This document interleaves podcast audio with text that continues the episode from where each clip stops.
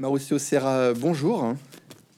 Bonjour Jean-Marc. Nous sommes très heureux de vous recevoir euh, aujourd'hui euh, à la station Ozone de la librairie Mola, même si c'est un accueil à distance. Euh, donc Mauricio Serra, vous êtes écrivain et diplomate italien et vous avez été élu à l'Académie française en 2020 au siège de Simone Veil. Alors vous êtes un biographe reconnu euh, en particulier de grands auteurs euh, italiens du XXe siècle, avec notamment euh, Malaparte, Vise et légende, qui a été récompensé par le, prix Goncourt de la biographie en 2011. Suivront par la suite la biographie d'Italo Svevo ou l'Antivive et d'Annunzio le Magnifique, lui salué par le prix Chateaubriand en 2018. Donc ce sont trois biographies qui étaient parues aux éditions Grasset. Alors pour la conférence qui va nous, nous dont on va parler aujourd'hui, je citerai que vous avez préfacé euh, trois ouvrages de trois auteurs contemporains euh, de, Mussolini, donc on aura peut-être l'occasion de, reparler aujourd'hui. Donc euh, il y a la, première au Palais Farnèse, les souvenirs d'une ambassade à Rome de André-François Poncé, les entretiens de Mussolini avec Émile Ludwig et le journal politique de Galeazzo Ciano, Nous reparlerons très certainement au cours de, cette, de cet entretien. Alors, vous venez de faire paraître il y a, quelques semaines euh, aux éditions Perrin euh, Le mystère Mussolini, euh, une biographie qui est déjà très remarquée, aux accents très littéraires. Elle est vraiment très agréable à lire, richement documentée, dans laquelle vous tentez de cerner la personnalité complexe du Duce dans cette étude de 450 pages que vous avez articulée en trois parties distinctes, à savoir dans un premier temps l'homme, ses défis et enfin sa faillite. Alors, pour commencer cet entretien, euh, je commencerai par, vous citer, euh, page 46 dans votre ouvrage, vous dites de Mussolini que c'était un touche-à-tout idéologique. Hein. Euh, alors comment finalement ce jeune militant de gauche, parce que ça on a tendance un petit peu à l'oublier, comment il a commencé par le socialisme avant d'incarner la figure du fascisme? Alors, tout d'abord, merci infiniment de cette opportunité d'entretien. Elle est à distance. Pour ma génération, les entretiens à distance sont une nouveauté euh, à laquelle la pandémie surtout nous a obligés. Elle ne remplace pas le plaisir d'une rencontre avec le public. Donc j'espère qu'il y aura une occasion euh, de pouvoir rencontrer votre, votre public peut-être l'année prochaine. Cela dit, pour venir à votre question, touche à tout idéologique, oui. Je pense que de ce point de vue-là, Mussolini incarne une figure autoritaire de dictateur au fond assez typique et en Europe et hors d'Europe, je pense à l'Amérique latine du XXe siècle, où il y a des éléments de gauche et des éléments de droite. Il y a du populisme, de la démagogie, de l'autoritarisme, une conception de classe, mais en même temps une certaine vision d'une société qui se base sur le peuple pour refonder les principes dans lesquels elle s'inscrit. Tout à fait. Alors, euh, donc, comme on le disait, donc, euh, Mussolini a une tradition de gauche euh, dans sa famille de par son, de par son père. donc, il va commencer donc par, euh, par militer au Parti socialiste italien, et puis ensuite va arriver la guerre de 14. Donc l'Italie va s'engager un peu tardivement dans cette guerre en 1915.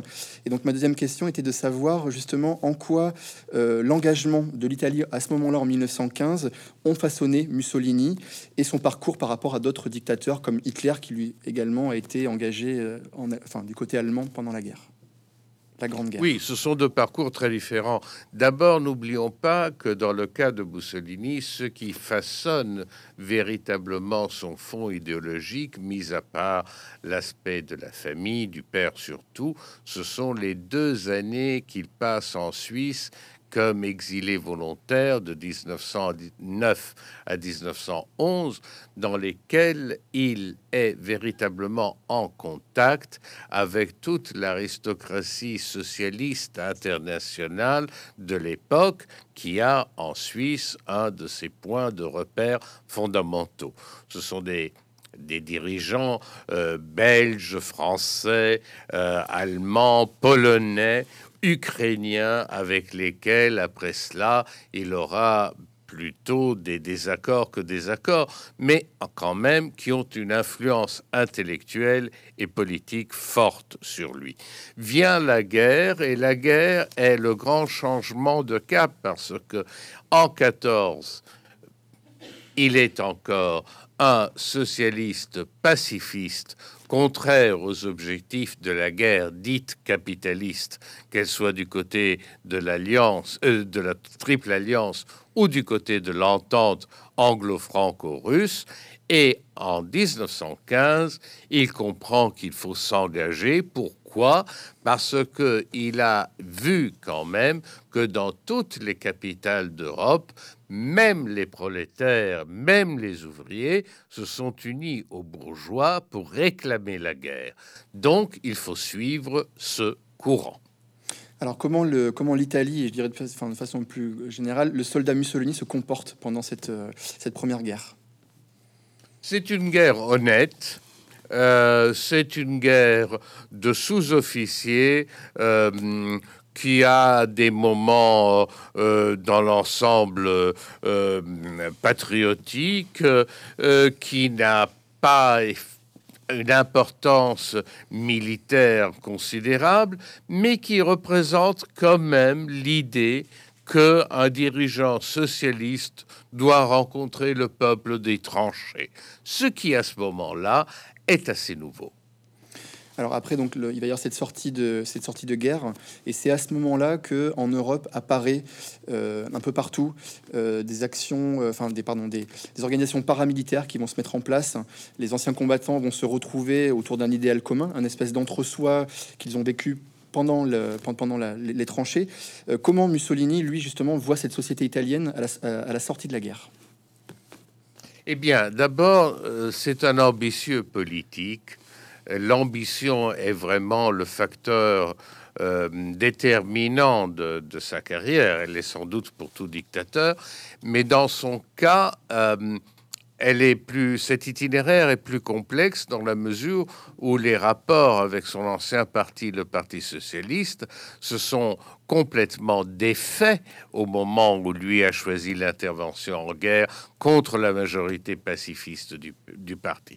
Il lui faut donc trouver une nouvelle base euh, euh, politique, une nouvelle base de consensus et il la cherche et il la trouve chez les, disons, les désaxés des, des, des, tranchées qu'on retrouve en toute l'Europe, euh, ceux qui sont revenus euh, euh, de très souvent avec des expériences extrêmement fortes du carnage des tranchées et qui ne retrouvent pas dans la vie établie euh, qui les attend euh, quelque chose où cet entre-soi que vous citiez puisse trouver vraiment une nouvelle force, une nouvelle énergie. Ce qu'il faut quand même souligner, c'est que Mussolini voit dans ces éléments divers fracturés par rapport à la société traditionnelle une possibilité de base politique, mais il n'y croit pas tout à fait. Alors, dans quelle mesure, parce que on, ne l'a peut-être pas souligné, mais Mussolini est également journaliste. Donc, euh, il, a, dirigé dans un premier temps euh, l'Aventi, qui est un journal, euh, l'organe du Parti socialiste italien. Il va donc, avant la Première Guerre mondiale, faire cette tribune où, il, comme vous l'avez rappelé, il engage l'Italie à, à s'engager il est, il est malheureusement, enfin pour lui, les, enfin les socialistes, le, il est viré de, ce, de, cet organe et il va fonder Il Popolo d'Italia.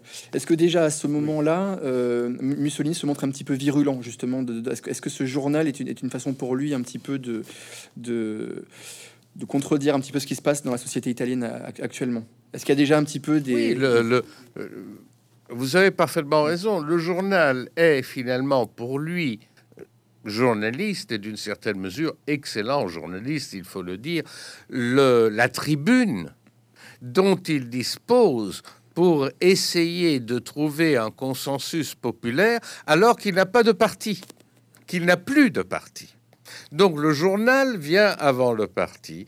Le parti suivra à travers ses milices qui constitueront les premières équipées, les premières squadres fasciste du début, mais pour vous prouver la distance qu'il veut conserver par rapport à ses propres troupes, il refusera de faire de l'organe que vous citez, du journal que vous citez, il Popolo d'Italie, l'organe des équipés fascistes. Il faut toujours qu'il y ait une certaine distance.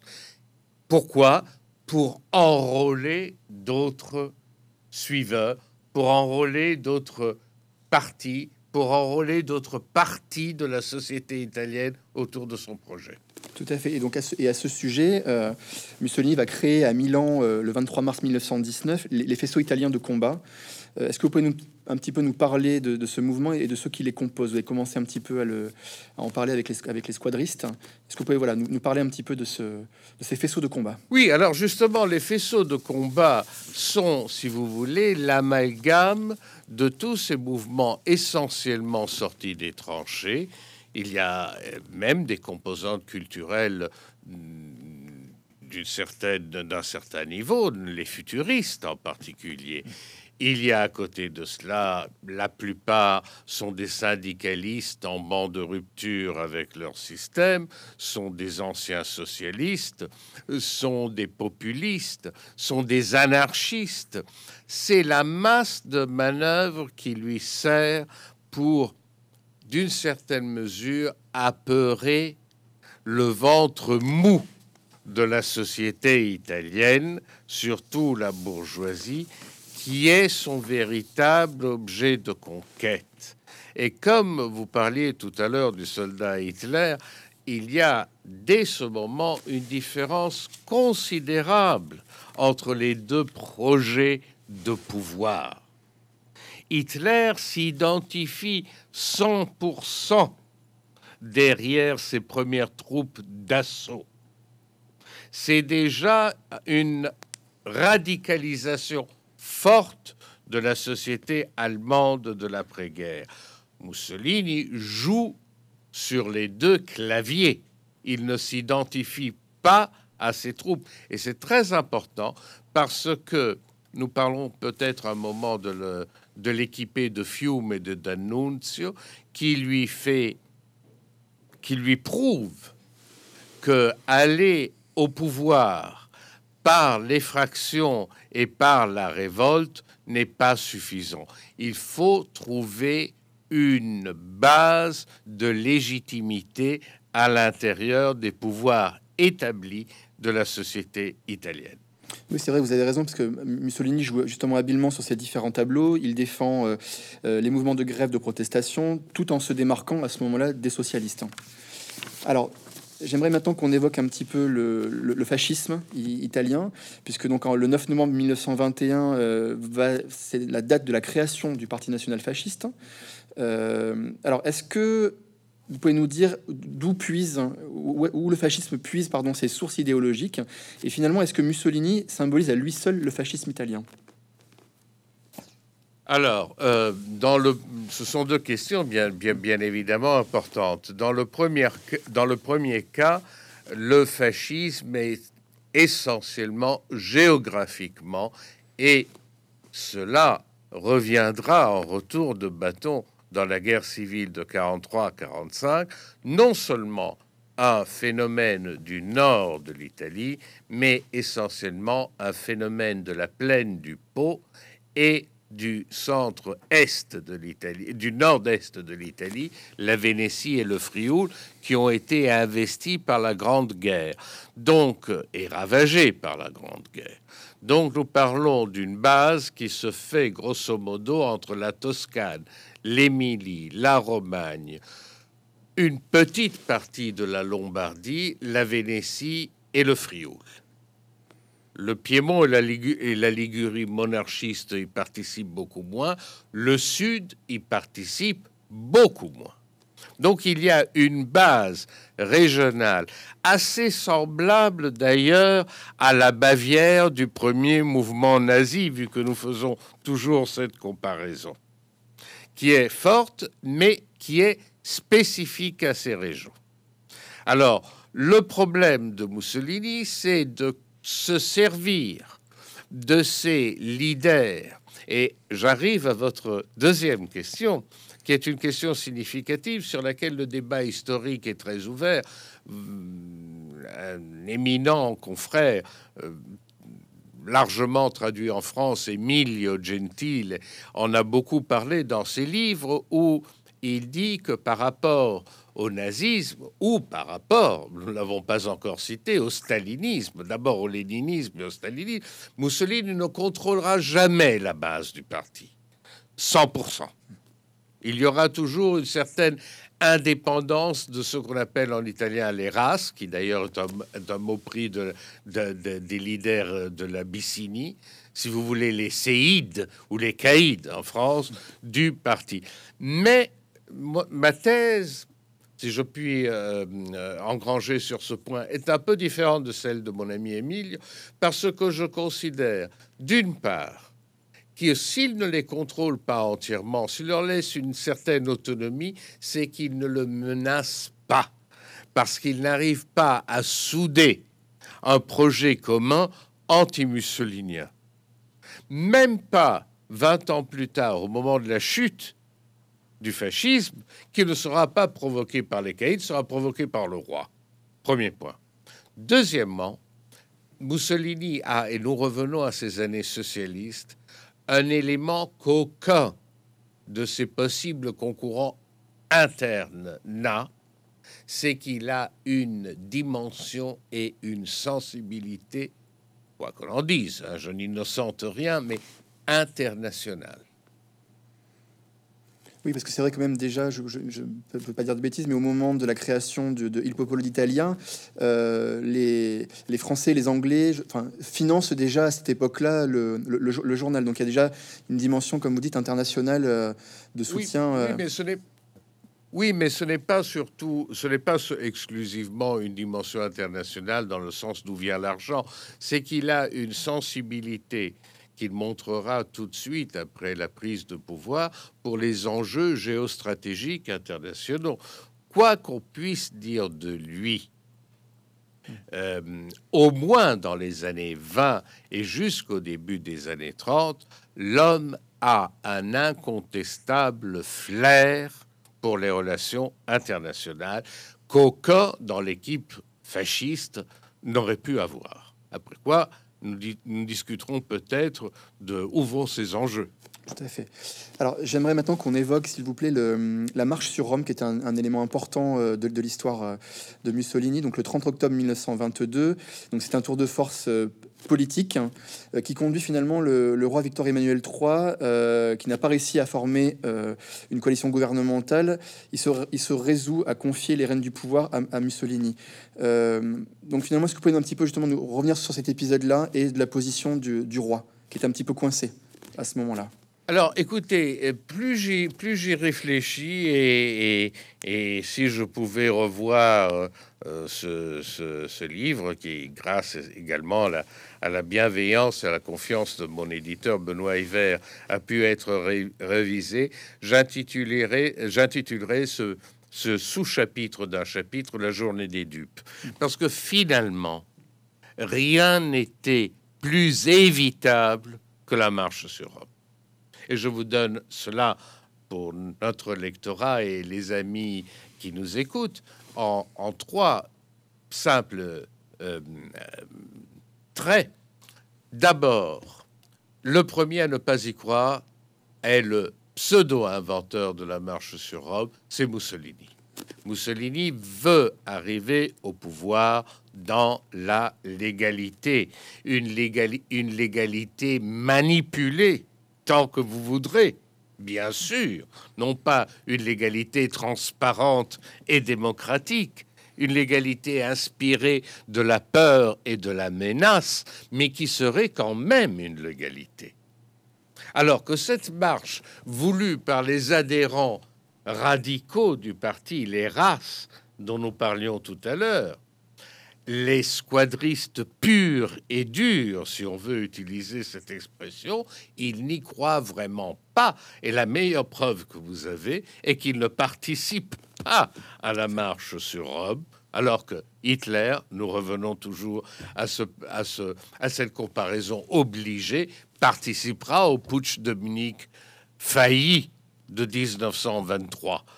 Mussolini s'en garde bien, il reste à Milan prêt à regagner la frontière suisse au cas euh, où, la, où, la, où la marche euh, finirait en échec. C'est le premier point. Le deuxième point, c'est que la marche n'a aucun pouvoir, si ce n'est de bluff, face à une armée nationale qui est encore bien encadrée et qui est tout à fait en mesure d'empêcher que les marcheurs, qui sont pour la plupart des braillards avinés, arrivent jusqu'à Rome armée de, armée de gourdins, armée de fusils de la Grande Guerre et tout cela. Il y a encore une armée bien encadrée. Il, il, il, aurait suffi des carabiniers royaux pour les arrêter. D'ailleurs, dans la seule, dans la seule, dans le seul affrontement qu'il y aura près de Pérouse, vous voyez la descente du nord, la Hombrie, vous voyez la géographie italienne, vers Rome, le général Pugliese, excellent officier de la Grande Guerre, les arrête pratiquement en tirant, en tirant dans l'air, sans besoin même qu'il y ait un mort ou un blessé, et, c'est la pagaille et ils disparaissent, une des colonnes. Alors que les autres trois arrivent et ne rencontrent personne. Après quoi, troisième point, qu'est-ce qui motive la reddition du roi? Qu'est-ce qui motive la reddition de la classe dirigeante nationale? Eh bien, je pense que la réponse est essentiellement, si vous voulez, dans quelque chose, tous, les, rapports historiques et les, les comparaisons historiques doivent être faites avec beaucoup de précautions et de médiation. Mais on peut penser à quelque chose de ce qui se passe entre 58 et 61 au moment de la guerre d'Algérie. C'est-à-dire, je parle non pas de De Gaulle, je parle du carteron des Génons. L'idée quand même qu'il faut une structure forte et autoritaire pour arrêter à la fois la révolution, la pagaille des rues, et rassurer le citoyen. Et donc, ce qu'on fait est se dire essentiellement, et je crois, il n'y a pas de preuve 100% dans ce que je vous dis, mais il y a une réflexion historique qui se définit, que le roi et son entourage pensent, ce type va nous servir à la fois pour bloquer les instances qui encore existent à gauche, de caractère plutôt de mouvance révolutionnaire, bien qu'il n'y ait plus de péril bolchevique en ce moment, mais quand même. Et d'autre part, nous l'utiliserons dans le sens du pouvoir. Nous en ferons notre instrument. Et c'est l'instrument qui, avec une extraordinaire habileté politique, il faut le dire, en trois ans, de 22 à 25, il lui faut quand même trois ans. Hein. alors que euh, Hitler aura besoin de quelques mois, de 33 à 34, mort de Hindenburg, façonnera l'État fasciste. J'ai été un peu long, mais c'est un point déterminant. Mais il fallait le rappeler, effectivement. Alors, pour moi, il y a un autre point déterminant également dans la, dans la mise en place dure du, du, fascisme italien, c'est l'affaire l'affaire pardon, Matteotti, euh, député socialiste, qui le 30 mai 1924 va prononcer un violent réquisitoire contre les régimes. Il est enlevé, il est, il est tué. Et euh, à son tour, Mussolini, euh, par son discours, lui, euh, aux parlementaires du 3 janvier 1925, va consolider son pouvoir et ouvre la voie à la dictature. Est-ce que vous pouvez nous rappeler un petit peu cet événement Oui, cet événement? Alors, tout à fait, tout à fait. C'est une ténébreuse affaire, c'est une ignoble affaire, dont j'ai d'ailleurs parlé également dans la biographie de Bonaparte, qui y fut impliqué. et c'est le deuxième moment de bascule, parce que après 22, Mussolini a eu l'intelligence politique d'abord de refuser de jouer les, les, seconds rôles. On lui offre le ministère de l'Intérieur, c'est tout le pouvoir qu'il veut, donc c'est d'abord de devenir chef de gouvernement. Il commence à consolider son système et, je simplifie, la dénonciation euh, de la corruption politique, économique et morale du fascisme par ce député intègre socialiste, euh, Matteotti, est la démonstration finalement que le régime se trouve dans une situation d'impasse forte. C'est la raison pour laquelle, personnellement, et cet avis est de plus en plus partagé par les historiens qui ont fait des études extrêmement pointues, comme vous pouvez l'imaginer, sur cette affaire, beaucoup plus que je les ai faites moi-même, mais je me base un peu sur... Et je me base également sur l'intuition, il ne veut pas la mort de Matteotti. Parce que le prix politique, pas par humanité, hein, là n'est pas la question, mais parce que le prix politique à payer serait trop cher mort, Matteotti deviendrait non seulement le martyr qu'il est devenu, mais le grand accusateur posthume du régime.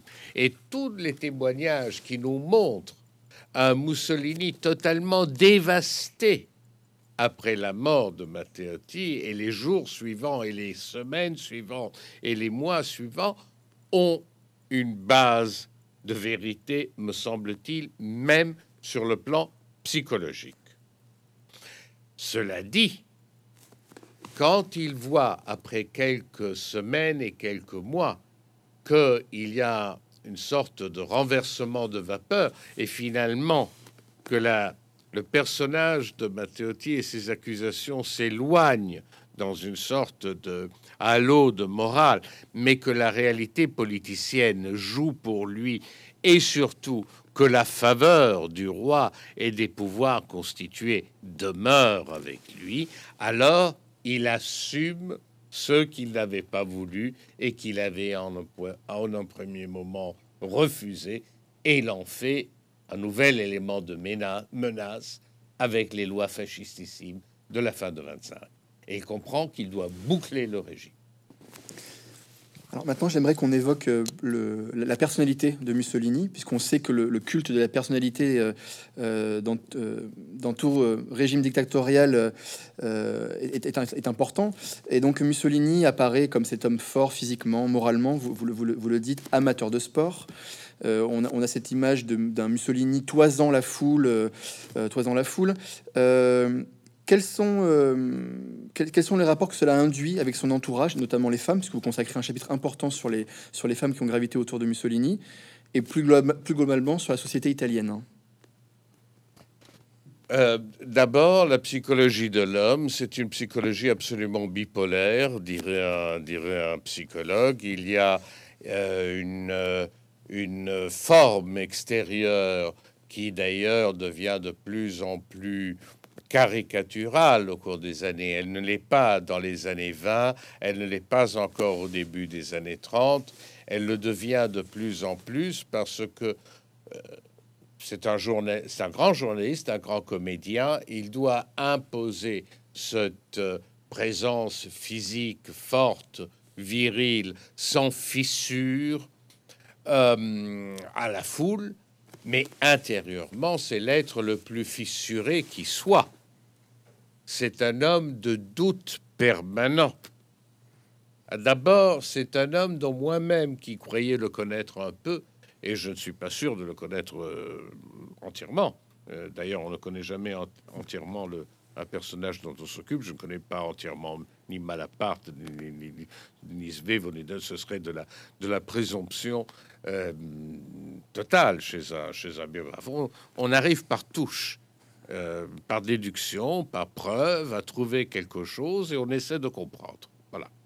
Eh bien, j'ai essayé de comprendre et moi-même, j'ai quand même été surpris par l'abîme de solitude de cet homme.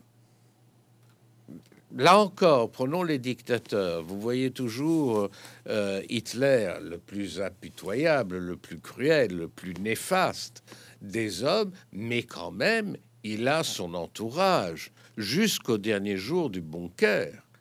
Il y a des militaires, ne parlons pas des hiérarques, mais des militaires qu'il tient devant lui pendant ces interminables discussions, euh, pardon, pardon, ces interminables monologues jusqu'à à des heures indues alors qu'il doit faire la guerre et lui peut aller se coucher. Et, et, et, et ne parlons pas de, Staline entouré du Politburo à la pêche à l'esturgeon, quitte à les liquider le jour suivant. Mussolini ne voit strictement personne, ne fréquente personne. Les femmes dont vous parlez, et j'y arrive, cet homme qu'on a voulu considérer couvert de femmes, bon, euh, avait des instincts assez élémentaires, euh, mais ça n'avait aucune importance psychique chez lui, avait à deux exceptions près, de fortes, trois, les trois exceptions dont je parle, je les synthétise parce qu'il faut quand même que que nos amis lecteurs de Mola lisent, lisent mon livre. sinon je peux pas, tout, leur dévoiler. il, y a, il y a trois personnes. Sa femme, Raquel, qui a quand même une influence psychologique sur lui forte. Sa maîtresse, Claretta, qui, au début, n'est qu'un bel objet, mais qui augmente sa cote et sa position au fil du temps, et sa fille Edda, qui sera l'épouse de Galeazzo Ciano, dont nous citions, qui de ses cinq enfants est certainement celle qui, lui, Benito, pense puisse avoir hérité une partie de son tempérament et, si l'on veut, de son intelligence, alors qu'il a une médiocre opinion de ces deux garçons. Les deux, les deux autres étant, les deux derniers étant en bas âge. Alors, on a, commencé un petit peu à, l'évoquer. Euh, donc, dans une situation, dans situation européenne qui se détériore à ce moment-là, euh, vous l'avez dit, Mussolini apparaît un petit peu euh, comme un homme modéré, comme un leader, et ses premières rencontres avec, avec Hitler l'attestent. comment l'Italie s'inscrit à ce moment-là dans le concert des nations? Alors, il y, a, il y a certainement deux phases, deux phases déterminantes, les années 20 et les années 30 les années 20 vont jusqu'en 33, parce que vont jusqu'à l'avènement de Hitler. Et puis nous avons les euh, terribles années 30, de 33 à 39. Et puis nous avons la guerre. Donc il y a une première phase. L'homme qui arrive au pouvoir en 22 et qui a déjà une vision stratégique assez pointue de la politique internationale a deux tenants essentiels. D'abord, et hélas est-il prophète, il ne croit pas du tout au système, disons, multilatéral, nous dirions aujourd'hui, de, des traités de paix et de la Société des Nations. Il ne croit pas que cela pourra porter à une réconciliation de l'Europe et à un rôle de l'Europe dans les grands enjeux internationaux avec le Nouveau Monde et la décolonisation à laquelle il commence à réfléchir. C'est très curieux que l'impérialiste qui fera la guerre d'Éthiopie, en même temps, épouse et regarde, enfin épouse est excessif, regarde avec intérêt ce qui se passe, surtout au Moyen-Orient, à la fois du côté arabe et du côté sioniste. Autre paradoxe avec l'homme qui fera les lois raciales de 38. C'est le premier aspect. L'autre aspect qui restera le même, c'est qu'il est finalement convaincu que le concert européen n'est pas différent du concert de Vienne post-napoléonien, c'est-à-dire qu'il est fait par les puissances. Donc, toute son activité toutes ces relations sont de regarder que fait la France, que fait l'Angleterre, que pourra faire l'Allemagne, d'une certaine mesure, qu'est-ce qui se passe dans la mouvance ex-empire austro-hongrois, l'Espagne également, mais, mais cela se situe à niveau des États-nations qui pourront continuer à jouer un rôle. Vous, l'avez évoqué, donc là, effectivement, euh, ce qui est important, parce que vous le soulignez dans votre livre, c'est aussi l'admiration de Mussolini pour Napoléon et la Rome antique, Ce qui me vient à vous demander euh, si euh, le Duce n'a pas pour ambition finalement d'imiter ces modèles et de reconstituer un empire sous l'égide de l'Italie. Et vous évoquez la, guerre d'Éthiopie. Est-ce que la guerre d'Éthiopie n'est pas le, symbole justement de ce, cette volonté de constituer un, nouvel empire? Oui, euh, je n'en suis pas tout à fait sûr dans la mesure où même si la guerre d'Éthiopie se situe en 35 ou 36 à un moment où Mussolini est entré dans la démesure, alors que je vous dis, dans les années 20, il est encore les, parmi les livres que vous citiez tout à l'heure, euh, tout à l'heure, euh, euh, ces dialogues avec Ludwig qui sont de 31-32 sont très intéressants parce que il y a encore l'idée je suis un dictateur chez moi, mais je représente une certaine force euh, capable de modération dans les relations internationales. Donc voilà. Là, au moment de l'Empire, c'est autre chose. Je pense que l'Empire a trois raisons essentielles. Euh, enfin, l'expédition d'Éthiopie qui donnera cet empire a trois raisons venger et pérenniser idéalement le régime en vengeant les humiliations coloniales de la petite Italie du tournant du siècle, du tournant du 19e, 20e siècle, euh, qui s'était embourbé en particulier en Éthiopie dans, dans, des affaires malencontreuses, prouver que face à des puissances coloniales plus anciennes et beaucoup plus établies comme la France et l'Angleterre, l'Italie aura sa part de butin. Et en troisième lieu, donner une dimension géostratégique complète sur les deux rives européennes et africaines à l'espace, je ne dirais pas l'espace vital, parce que ce n'est pas une expression de, l'Italie, c'est l'expression hitlérienne, mais à l'espace naturel de propagation de l'Italie dans cette partie du monde. Ce qu'il n'a pas calculé, ce qu'il n'a pas calculé, c'est la réaction très négative des Français et des Anglais qui entraîne celle d'autres. Il a pensé, et c'est sa grande rupture avec les démocraties, c'est incontestable, il a pensé que ces États coloniaux par définition et par, et par tradition s'arrêteraient mais n'arriveraient pas jusqu'aux sanctions, c'est-à-dire n'accepteraient pas d'avoir un nouveau membre de l'équipe. Est-ce que c'est euh, là, par exemple, l'impuissance à cette époque-là de la Société des Nations, justement, et des États libéraux face, euh, face à ces nouvelles dictatures mais la, puissance des la, Société des Nations n'a pas grand-chose à faire à ce moment-là parce que elle a un certain nombre d'États qui se divisent. D'ailleurs, il faut dire une chose que il est vrai que d'une part, la guerre d'Éthiopie a été à, créer une euh, d'énormes difficultés à l'économie italienne.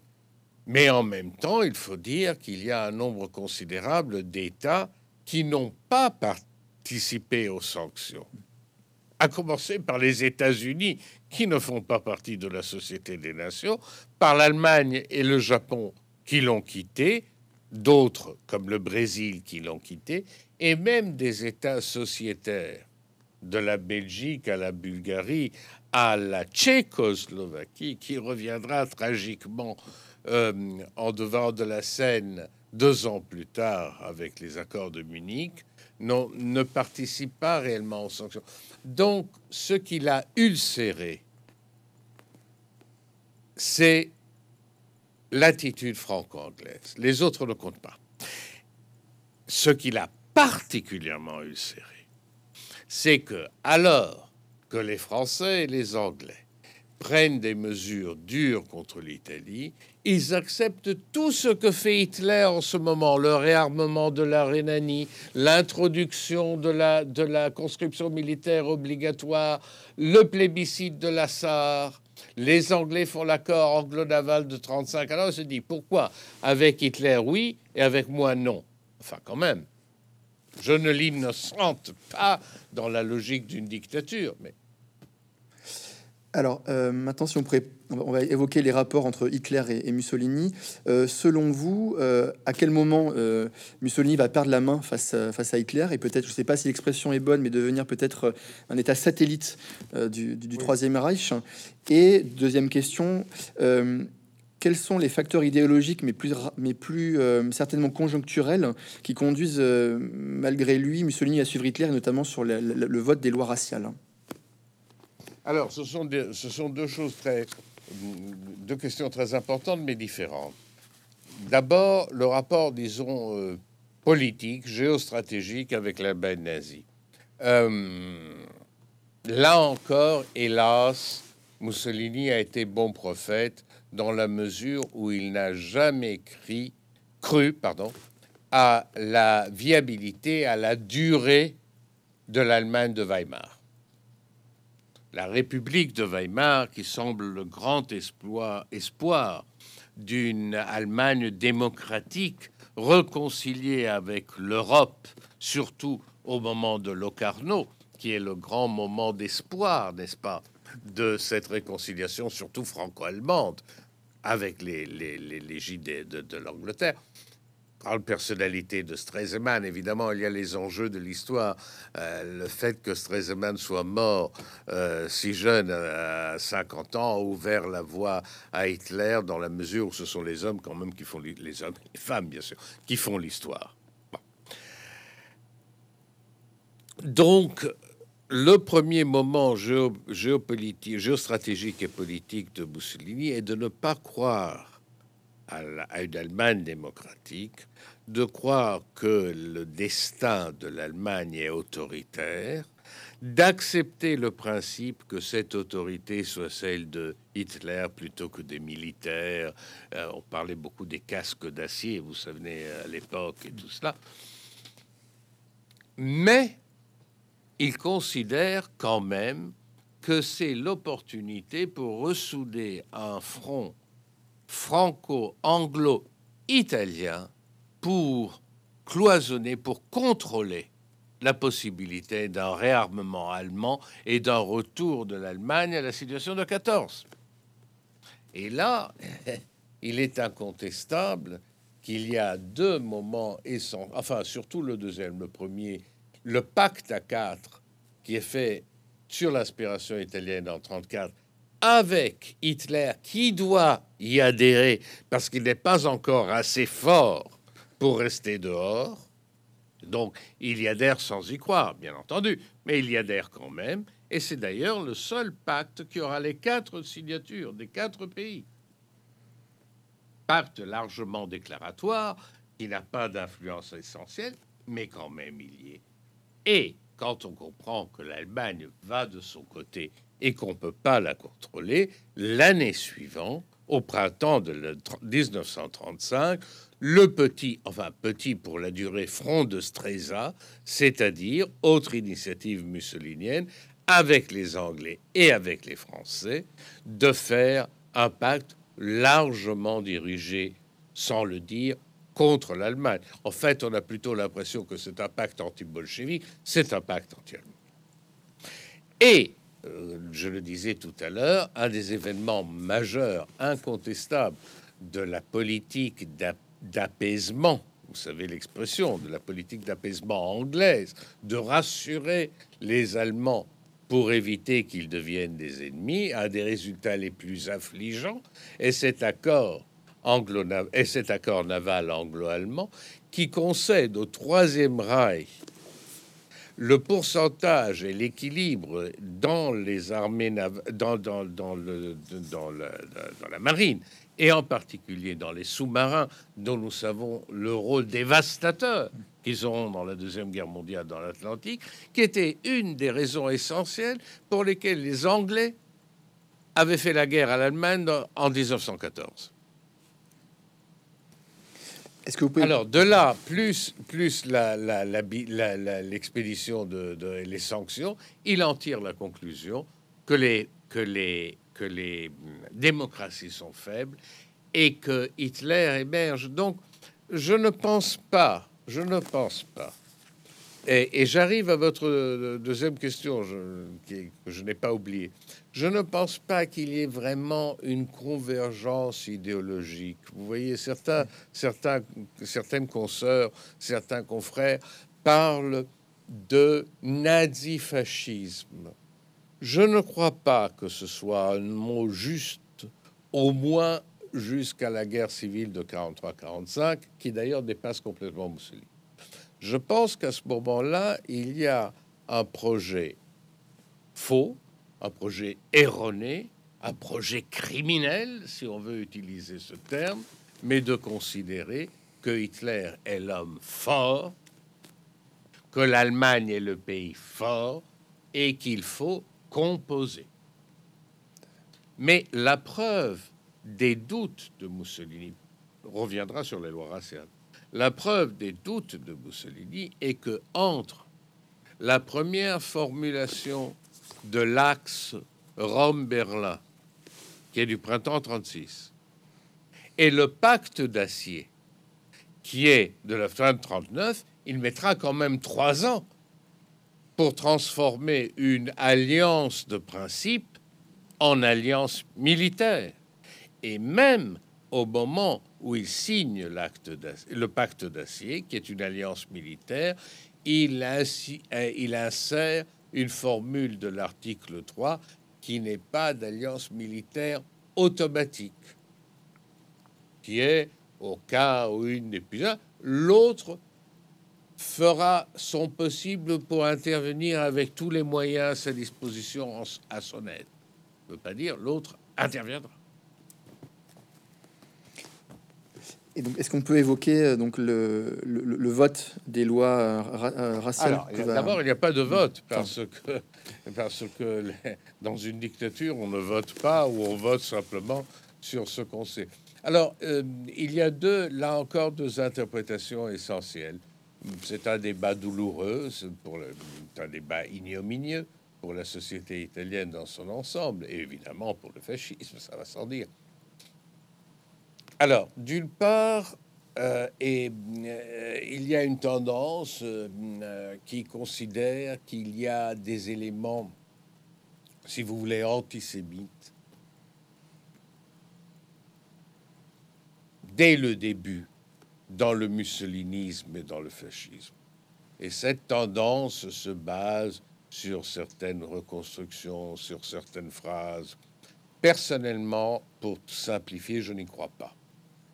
Je crois au contraire que ce qui est impressionnant est que le fascisme est pratiquement le seul mouvement d'extrême droite dans l'Europe de l'immédiate première après-guerre qui n'est pas un élément antisémite. Ou en tout cas qu'il ne l'est pas en tant qu'idéologie. Il n'y a rien d'anti. Vous parliez tout à l'heure de la naissance des faisceaux en 1919, de la, euh, de la constitution du parti fasciste en 1921, il n'y a pas un traître mot qui ait une consonance antisémite.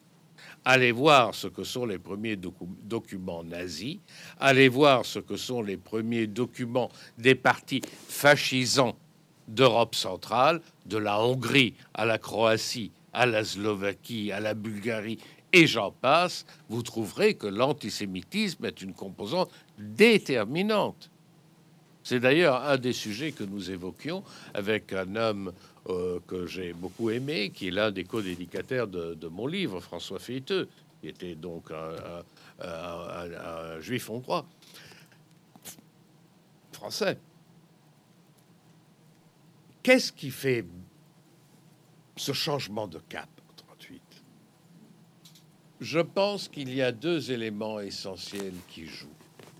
Certainement, ça, il n'y a aucune ombre de doute, il n'y a aucune influence allemande. Aucune. D'ailleurs, les Allemands ne pourraient pas imposer quoi que ce soit à ce moment-là. Donc, il n'y a pas d'influence allemande. Il peut y avoir un malaise par rapport au fait que deux partis sont alliés, et non seulement que l'Italie n'a pas les lois raciales qu'a le Troisième Reich, mais que l'Italie abrite un nombre considérable de réfugiés juifs, allemands et autrichiens. ou plutôt ex-autrichien, vu qu'il y a eu l'Anschluss. Je pense qu'il y a deux composants. D'une part, l'idée que, ma foi, s'il y a une idéologie fasciste qui émerge, il faut quand même prouver que nous avons un adversaire de l'intérieur qui est une horrible, ignoble concept de toutes les dictatures, qu'il y a un ennemi secret et non pas occulte, qui se cache et non pas à l'extérieur. Alors, ma foi, les juifs, pourquoi pas? Deuxièmement, l'idée qu'il faut forger un moment totalitaire de la société italienne. C'est plus douteux. Le premier est plus important. Et les lois sont faites quand même d'une façon, si vous voulez, à l'italienne, ce qui ne réduit pas l'impact obscène qu'ils auront sur l'évolution de la, sur, société italienne, mais de dédouaner les juifs eux-mêmes, de s'en servir, d'avoir le juif bon et le juif mauvais, et de faire en sorte que le bon collabore à la continuité du régime. Cela, plus ou moins, fonctionne jusqu'à la guerre. Après, c'est autre chose. Alors là, donc, on a parlé avec vous, donc on a évoqué cet aspect plutôt international. Alors maintenant, d'un point de vue intérieur, euh, à quel moment euh, la rupture est-elle consommée entre Mussolini et le roi et avec le peuple italien de façon plus générale?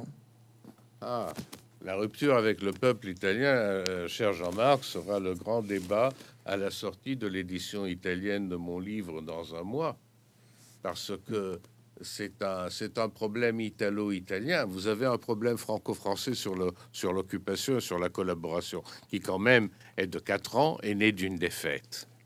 Nous avons un problème italo-italien parce que comment se fait-il que même au moment de la déclaration de guerre, une guerre insensée, une guerre perdue d'avance, euh, les Italiens ne se soient pas débarrassés de Mussolini?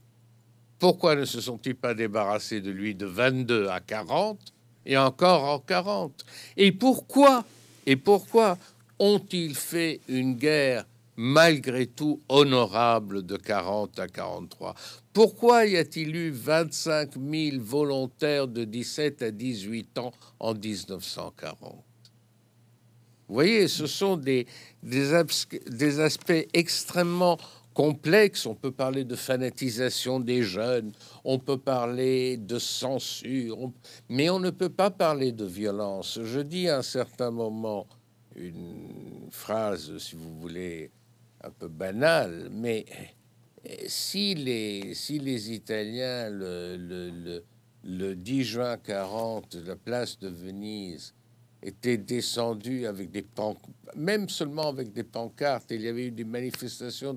Est-ce que vous croyez que comme Hitler ou euh, Staline, euh, Benito Mussolini aurait eu la force de faire tirer sur la foule?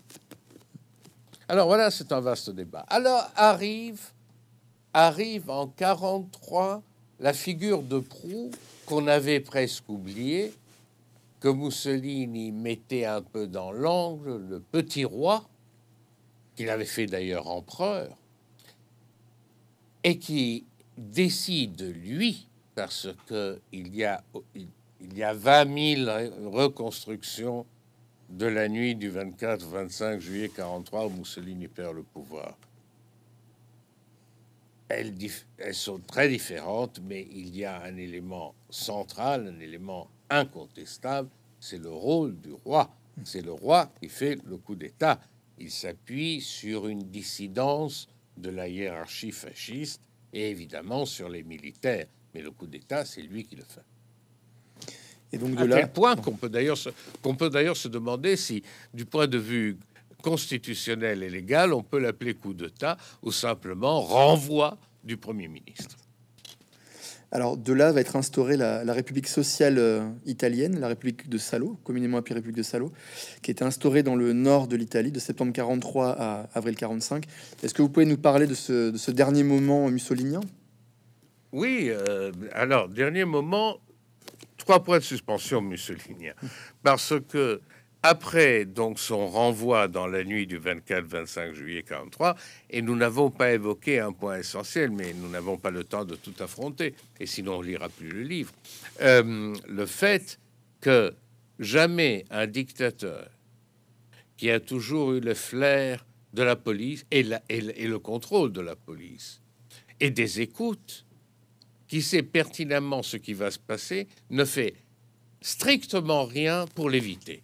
Alors voulait-il ce renvoi pour pouvoir se dire à d'autres de sortir d'une guerre perdue et de l'alliance avec Hitler? Moi j'ai fait ce que j'ai pu et j'en sors. Vaste question que nous ne pouvons pas affronter, d'ailleurs impossible à résoudre. L'autre aspect, c'est évidemment le fait qu'au moment où l'Italie est divisée en deux, car sommairement, les Alliés sont installés dans le sud de la botte, les Allemands déferlés dans le centre, dans le nord et dans le centre. Hein, ils arrivent jusqu'à Rome à ce moment-là. Euh, jusqu'en juin 44, ils sont jusqu'à Rome. Euh, L'Italie est coupée en deux. Et dans la partie centre-nord de l'Italie est constituée cette république sociale italienne, euh, que quelques-uns souhaiteraient appeler république socialiste italienne ou national-socialiste italienne, qui est, si vous voulez, effectivement le moment nazi-fasciste. Mussolini n'a pas un rôle essentiel dans la République sociale. C'est une figure, il ne, je ne pense pas qu'il souhaitait y être. Euh, et il est certain, nous, avons les preuves, que la majorité des, des dirigeants allemands qui imposent la République sociale, que ce soit des militaires et même des membres du parti, ne veulent pas de Mussolini. Ils considèrent que c'est un personnage définitivement usé. Ils voudraient plutôt d'un Pétain, d'un militaire, qui soit une sorte de garant de la spoliation systématique du nord de l'Italie, qui est le seul but allemand dans la création de la République sociale exactement ce qu'ils font d'ailleurs dans toute l'Europe occupée.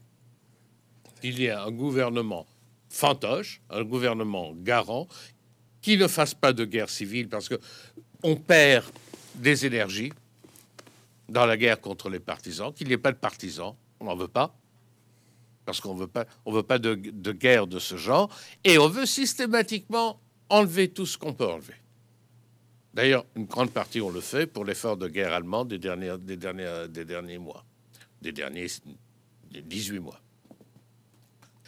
Mussolini est là. Alors, euh, comme les Français ignorent tout, eh ben, il n'y a aucune raison pour que ce soit différent de la République sociale, je souhaiterais quand même dire trois choses qui me tiennent à cœur sur ce qui fait de la République sociale, qui est certainement un état croupion de l'Allemagne nazie, c'est incontestable, quand même quelque chose de très différent et de Vichy et de tous les autres régimes de l'Europe inféodée aux nazis. Le premier, c'est que cet État, ce vassal, n'est non pas d'un pays défait et occupé par l'Allemagne, comme l'a été la France en 40, la Pologne en 39 et les autres, mais du principal allié devenu ennemi de l'Allemagne. Ce qui introduit un rapport psychologique avec l'occupant beaucoup plus complexe et beaucoup plus dramatique. Indépendamment de la résistance. Indépendamment de la résistance.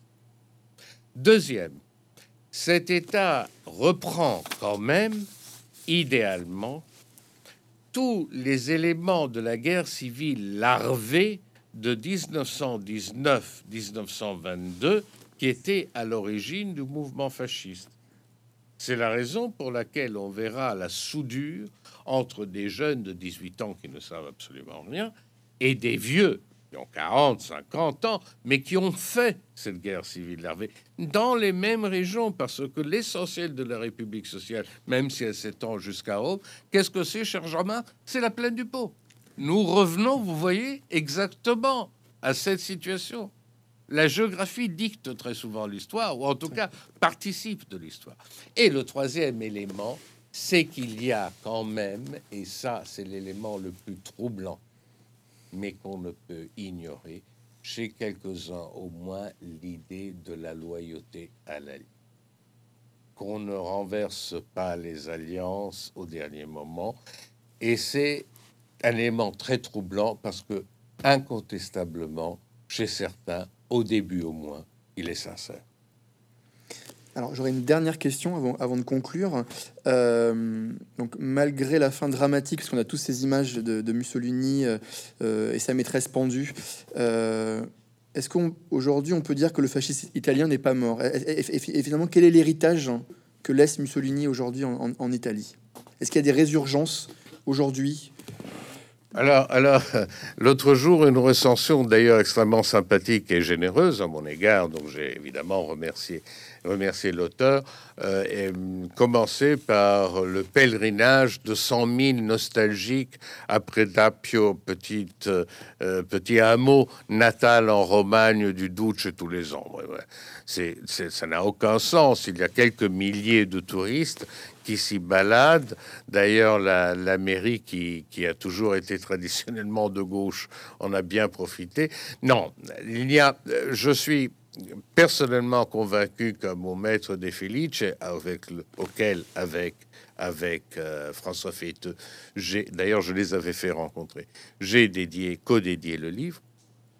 Je suis personnellement convaincu que le fascisme est un phénomène historique mort comme l'est le nazisme. Et c'est la raison pour laquelle, disait De Felice, nous disait De Felice, à nous, c'est des élèves, on peut et on doit l'étudier avec les instruments de l'histoire.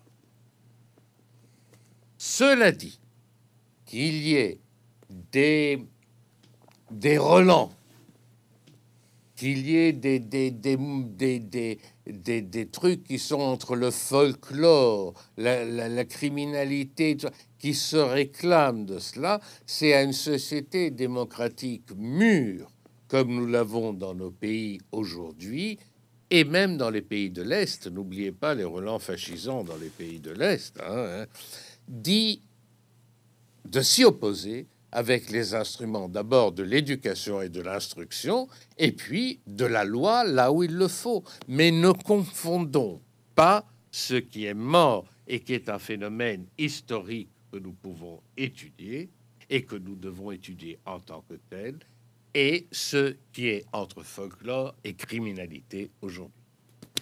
Alors, je, terminerai cet entretien par, par vous, en vous citant Maurizio Serra, vous dites, vous avez dit dans votre avant-propos, page 13, que Mussolini, et je vous cite, est le plus sibyllin, le plus déroutant, le moins aisé à cerner de tous les dictateurs du XXe siècle.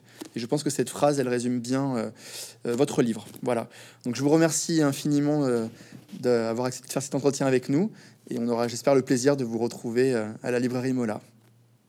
Assurément, j'y viendrai avec d'autant plus de joie que j'ai, euh, comment dirais-je, que j'ai à la fois beaucoup apprécié notre entretien et qu'il m'a laissé un désir vif de rencontrer ce beau public de la librairie. Merci Mauricio Serra, à très bientôt.